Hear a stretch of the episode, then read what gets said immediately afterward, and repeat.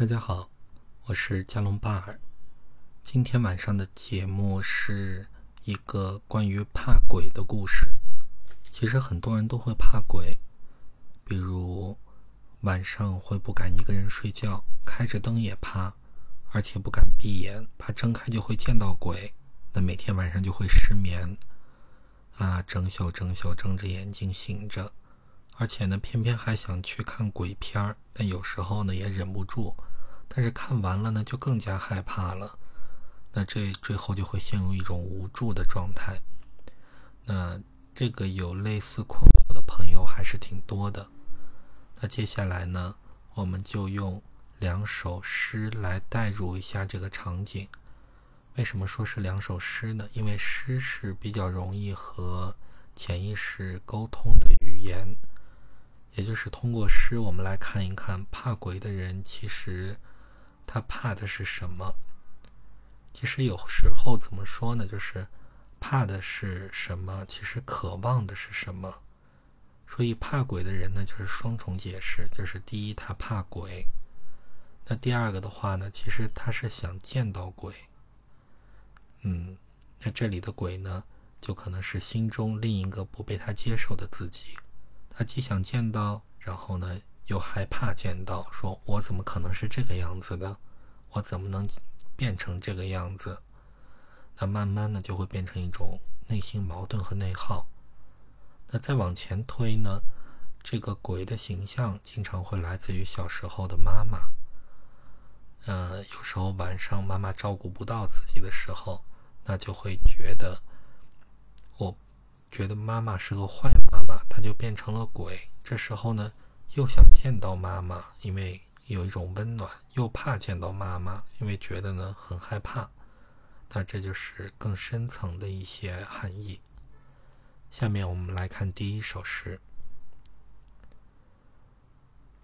我想见到一个人，晚上完全不敢一个人睡觉，生怕错过了见到他。就算开着灯，也不敢闭眼，怕睁开会看到他，以至于每天晚上都睡不着，整宿睁着眼醒着。可能是因为看的爱情电影太多，但是自己完全克服不了这种思念。也试着看一些爱情文化的来历，试图从根源解决，但是一闭眼。脑子里就是各种他的样子，也不知道自己思念的是什么，这已经严重影响了正常生活了。嗨，我什么时候才能见到你？嗨，我怕见不到你。嗨，我怕见到你。那这就是第一首诗，就是他既怕见到内心的那个自己。又渴望见到内心的这个自己，或者说，他怕见到小时候的妈妈，他又渴望见到小时候的妈妈。那接下来我们看第二首诗。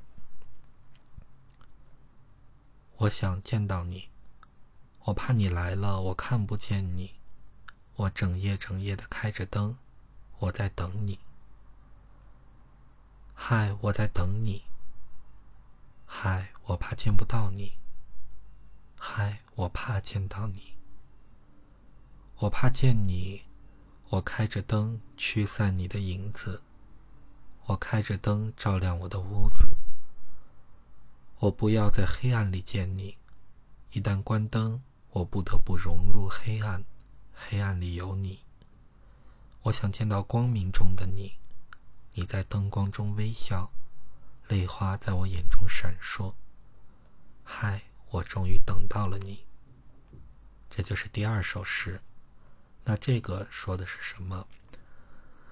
说的是，不管是内心的另一个自己，还是小时候的妈妈或者其他亲人，都想在光明中见到对方好的一面，而不想在黑暗中见到对方可怕的一面。